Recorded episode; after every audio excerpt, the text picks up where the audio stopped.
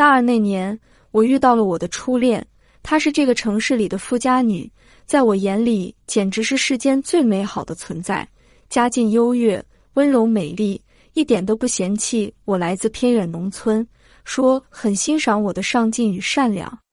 确实，我觉得遇到她是我人生的幸事。毕业后顺利的在这个城市里找到一份不错的工作，我似乎看到了美好的未来。工作上积极努力，对他也是百依百顺。终于有天，他带我回家见了父母。他父亲是个处级干部，不过对我很客气，很和蔼，一点架子也没有。虽然由于紧张，我话都说不利索，但还是表达了我会对他好一辈子的坚定想法。伯父听完没说话。微笑着给我派了根烟，我说我不会，他点点头，自己点上，说了句：“小伙子不错。”我更加憧憬着我们美好的未来，告诉他我会努力在三十岁之前在这个城市买一套大房子，给他一个幸福的家。他也时常鼓励我说：“相信我自己不会看错人。”可最终还是我太单纯了。毕业两年后，他接受家里的安排出国深造。当他把自己的决定告诉我那一刻，我居然是残忍的笑了。到底是嘲笑自己的幼稚与无能，还是嘲笑他对感情的背叛，嘲笑那些誓言的卑微？我不知道。我甚至不记得怎么离开的他，只是记得他在哭，我在笑，记得推开他的拥抱，咬着牙关想说一些祝福、珍重之类的屁话，但最终什么都没说出口。那段时间，我彻底颓废了。当一个人的信念崩塌的时候，整个世界都是黑暗的。于是我学会了抽烟，一个人常去我们以前驻足过的公园里，坐在长椅上发呆。有时候下雨了也不想动弹，直挺挺的躺着，任凭雨水冲刷着我的身体。更多的时候是半夜里失眠，独自下楼在马路上走圈，走到深夜的路上不见一个人影。累到没有思想了才睡得着。有天，大学同学刚子来找我，见到我的状态，他表现的不以为然，说：“兄弟，这算多大点事？你只是失去一个女人而已。女人吗？花钱就能买的。”见我不信，他又说：“走吧，带你到一个美女多的地方去，比某某我初恋漂亮多的都有。”于是被拖着上了车。走到一个叫南桥的舞厅，进入舞厅，说实话，对我来说没有什么特别震撼的感觉。烟味的浊气也好，闪烁的灯光也好，美女的妖艳也好，黑暗中的拥抱也好，我只是淡淡的看着，并没有什么不适应。刚子觉得我太淡定了，便问我怎么样，刺激不？为了不扫他的心，我还是请教了这个舞厅玩法。他告诉我，这里的美女只要花个十块钱，就能请去跳舞、搂搂抱抱、亲亲摸摸之类的。看着他说的满脸兴奋的样子，心里有些感动。这小子虽然花花肠子多，但这次却是为了让我忘掉感情的创伤。于是便跟他说：“你想去跳就去嘛，不用管我的，我先做一哈再说。”远远望着舞池中的男女，如同一对对情侣紧紧依偎着。耳边是那些缠绵动情的舞曲，确实让人迷醉其间。我的心里竟然有了一丝温暖的感觉。是呀，唯青春与美酒不可辜负。我独自饮伤有何意义？得不到就不要，没有依靠还有骄傲。没一会，刚子拉了个美女过来，笑盈盈的对我说：“林子，这个美女想请你跳舞，去吗？”我一愣，还以为她的舞伴。谁知道帮我选的？这小子眼光还行，典型的风情少妇，笑意盈盈中自有一股风流的体态。年纪大概三十上下，只是胸口露着一大片炫目的白，没敢细看他的脸。他阴声艳语：“赏不赏脸啊，帅哥？”我慌忙起身：“不敢，不敢，我的荣幸。”刚子拽了我一把，低声在我耳边说：“这个安逸。”可以摸哦，我不由脸一红，随即跟着少妇步入舞池。她很乖巧，手臂环着我的脖子，整个身子贴在我身上，浓烈的香风、腻腻的脂粉悠悠的成熟少妇的体味，融合为沁人心脾的迷情香水。我把头埋伏其间，跟随音乐的节奏，轻柔的摇摆。此后，我的晚上再也不去冷清的公园湖边，更愿意在灯光和音乐中体味温暖和热闹。舞厅里的一切让我觉得充满了人间烟火气。我有时候自己来，有时候也和刚子一起来，只是我没他那么重口味。他是狼，狼行千里，吃肉的色狼；我则是披着羊皮的狼。修为不够，更多的时候搂着心仪的美女，享受那种恍如爱情的暧昧就足够了。有时候看到刚子赤裸裸的问身边的舞女：“可以打饼子不？”美女娇嗔：“帅哥，我们都是有素质的人，先来跳个舞吗？”我甚至都有些羞于为伍，他却哈哈大笑，选的也总是那种勾身裙短的成熟艳妇。每每一曲不到，就往舞池最黑处钻去，总让我想调侃他：山高路远，坑深，谁敢胯下横枪，唯我狼兄刚子。虽然性格迥异，却不妨碍我们是好哥们。也在他的指导下，明白了各种各样的重口玩法。但我一直坚持自己的偏好，依然喜欢找那些风尘未淡些的素舞女。可能对于我来说。心里的慰藉大于肉欲的快感吧。做了两三个月的舞厅常客，我俨然已经老沙客一枚。那天来了一个小妹，我一眼就认出来是个新手，因为她朴素的装扮，深色长裤、长袖衬衫，两条粗黑油亮的大辫子垂在胸前，更因为她的站姿不如别人那么从容，有些怯生生的不够自信。尤其不会站位，在旁边一位高挑、披肩发、白裙露大腿的美女映衬下，活脱脱一个乡村土味小妹。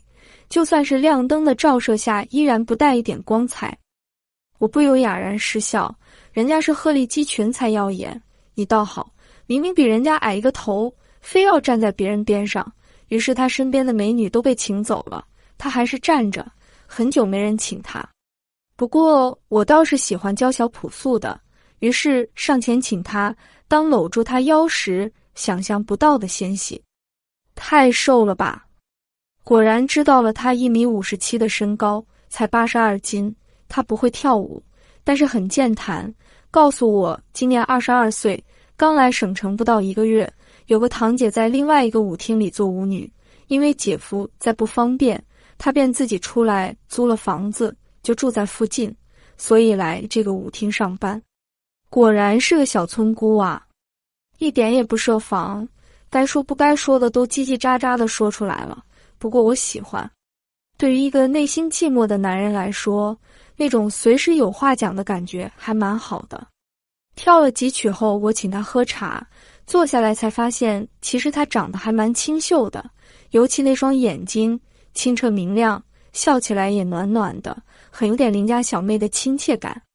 到散场结账的时候，我问他付多少钱，他傻了，光顾着跟你摆龙门阵了，都忘记算取了。你随便给吧，哈哈哈！真会有那么傻的舞女吗？于是我故意只给了他一张红票，按说应该是少给了，但我想看看他的态度。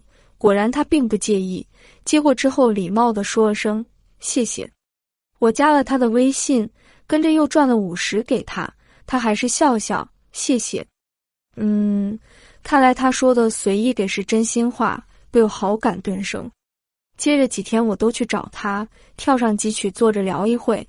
他在我面前也没有了秘密，来自农村的单亲家庭，谈了个男朋友也分了，然后一个人来省城找工作，因为初中都没毕业又没什么技能。堂姐也是做舞女的，就让她先做这个。说这个来钱快，做两年有点资本了，可以转行。或许他堂姐自己也是这么想的吧。他的小臂上烫了个烟疤，我知道肯定是他的秘密，就好奇的摸了一下。他倒也坦白，讲了很多他初恋的伤心事，最后说了句：“其实也没啥，他不要我，对我来说，只是失去了一个不爱我的人而已。”他虽然读书不多，但这句话却给了我极大的共鸣感。是呀，同是天涯沦落人。有天不想跳舞了，就喊他出来 K 歌。他的歌唱的很烂，却说很喜欢听我唱歌，那种深情款款投入的样子很帅，就一曲曲的让我唱，然后依偎在我胸膛，一脸陶醉的跟着哼。唱着唱着，我情动了，或许是因为情歌的缠绵，或许因为我压抑已久的欲望，我吻了他，他也温顺的就回应我。正当我喘着粗气解他衣服的时候，他把我推开了，说不行。我本来就是一时冲动吧，他的抗拒让我冷静下来，便跟他说：“对不起，我送你回家吧。”出了 KTV，我们一路走着，本来一直话痨的他有点沉默，我更加不知道该如何解释，气氛尴尬了好一阵子。他忽然开口问我：“你真的想要？”我一时说不清，正在思索。他接着又说：“姐姐告诫过他。”舞厅里的男人不可能对他们有真情的，到头来都是玩玩而已。所以甜言蜜语都是骗人的，不如直接收钱来的干脆。钱？哦，还是我想多了，原来就是要钱，也够直接的。不过收钱倒让我安心，我很干脆。行，你说多少？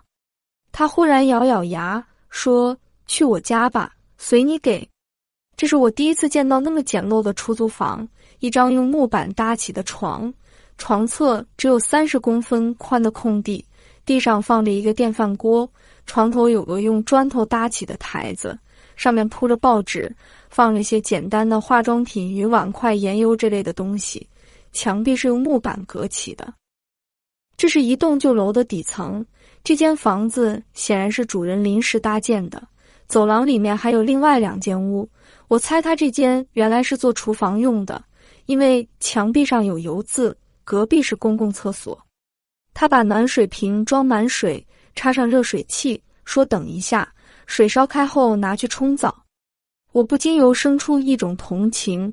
独立厕所没有，洗澡热水器也没有。我搂着他，静静的等水烧开。这时候才看清他那双手，皮肤很粗糙，指节上还有伤疤。他淡淡的说：“在老家干农活的时候，不小心剁猪菜切的，也不痛的，拿块布包上止住血就好了。”那双手让我想起了小时候家里的情景，想起了家中务农的父母。我特么这是在干什么呀？堕落到如此了吗？于是我给他转了五百，乘他到厕所冲澡的时候自己走了。一会收到他的信息，问我怎么了。我说兄弟临时有急事，我必须赶过去一趟。他回信：当我欠你的，你什么时候想要了，告诉我一声。我说不清楚到底是个什么样的感觉，喜欢、爱、寂寞、欲望，有点复杂，所以有两天没联系他。刚好接到老大通知，有个项目需要我们组外派邻省一个月，临行前约他吃了个饭。路过杜甫草堂的时候，他看到熙熙攘攘的游人，问我：“这里难道又是一个景点？”我告诉他说：“这是杜甫草堂。”他一脸茫然的问：“杜甫是谁？”联想到之前他看到武侯祠时问我是干嘛的，片刻间又感到一阵释然。人生忧患识字始，也许一切都是我想多了。在他的世界里，很多东西可能没有那么复杂。喜欢就是喜欢，交易就是交易，欠你的还你就行，本不必那么纠结。忙碌的一个月工作，让我没怎么联系他，心里却总是想到他。于是，一回来的那天下午，我就去南桥舞厅找他，没跟他说是想给他一个惊喜，因为我带了些那边的特产准备交给他。可是没见到他在，打了几次电话都没接，我只好悻悻的回去了。一直等到晚饭时分，他的电话来了，带着质问的口吻：“干嘛一直打他电话？”我很无辜的说：“我想找你，可找不到你，只能打你电话。”他说：“下午和客人在 KTV 唱歌，你晚上来红红找我吧。”原来他换场子了。于是晚上我到了红红舞厅，见到他的时候，正跟一个中年大叔在跳舞。一个月不见，居然变洋气了。脸上明显化了妆，耳坠都戴起来了，上身居然穿着吊带衫，淹没在众多舞女中，早就失去了她的别致，不由很是失望，用之俗粉罢了。思念了那么久的人，不过尔尔，可见世间人和人之间的感情，不过是如此的渺小和脆弱。他过来跟我打招呼，说今天被包场了，让我找其他人先跳，散场后跟他回家。他莫非以为我来找他只为了索取欠债？跟他回到家，发现他已经换了地方住。这里是一个小套，比以前的地方大得多，也干净得多。衣橱、空调、沙发、电视、化妆桌、卫生间一应俱全。阳台上居然有绿植，真可谓士别三日当刮目相待啊！我不禁疑问：问他这个房子谁给你租的？他冷笑了一声：“你管得着吗？”我又不是你女朋友，我一愣，这还是那个原来的他吗？怎么言语间一点善意也没了？我把带给他的礼物拿给他，他怔怔的看着我，口气软了下来。我知道你对我好，说真的也喜欢过你，可你能娶我吗？我只是一个在舞厅挣钱的女人，以后别来找我了，我早就变坏了。说完就开始脱衣服。我知道他的意思，可是如果两个人在一起不能带来精神上的愉悦，那么他的身体对于我来说也就没有意义了。我明显感觉到她已经是一个内外都职业化的舞女了。或许从南桥舞厅转移到红红舞厅的那一刻，就已经完成了她职业生涯的一次蜕变。我只有转身离开。既然那份感觉不在了，何不干脆删除一切联系？从此相忘于江湖，或者我该最后虚伪的说一声祝福他。我还是做不到，我能做到的就是后来彻底告别了舞厅。故事结束了，不过那个问题却时常萦绕心头，有意无意间也常问自己：对呀，我为什么不愿意娶她？无非就是内心深处觉得她配不上自己呗。无论从学识、职业、能力，都觉得跟我不在一个等级罢了。报应好快，有时候觉得老天爷是那么的公平，别人欠你的总会还在另外一个人身上。不管承不承认，前女友对我骨子里有一种俯视，如今这种俯视我还在了她身上。我也终于明白了，所谓的爱情跟婚姻，爱情可以纯粹，婚姻却是一种等价交换。无论是有意识的还是无意识的，我们都在衡量。衡量着所谓的条件是否相等，也终于理解了前女友那种放弃。其实她何尝不跟我现在一样，有过心酸与无奈。我真的不必苛责她。于是知道要感恩那个舞女，有过一段时间对我的陪伴，使我明白了，谁都不是谁的唯一。原来我可以接受另外一个人，时间会帮我做出正确的选择，最终陪在我身边的那个人。才是我真正的人生伴侣。晚安。更多舞厅舞女的故事，可以关注微信公众号“一开来读书”。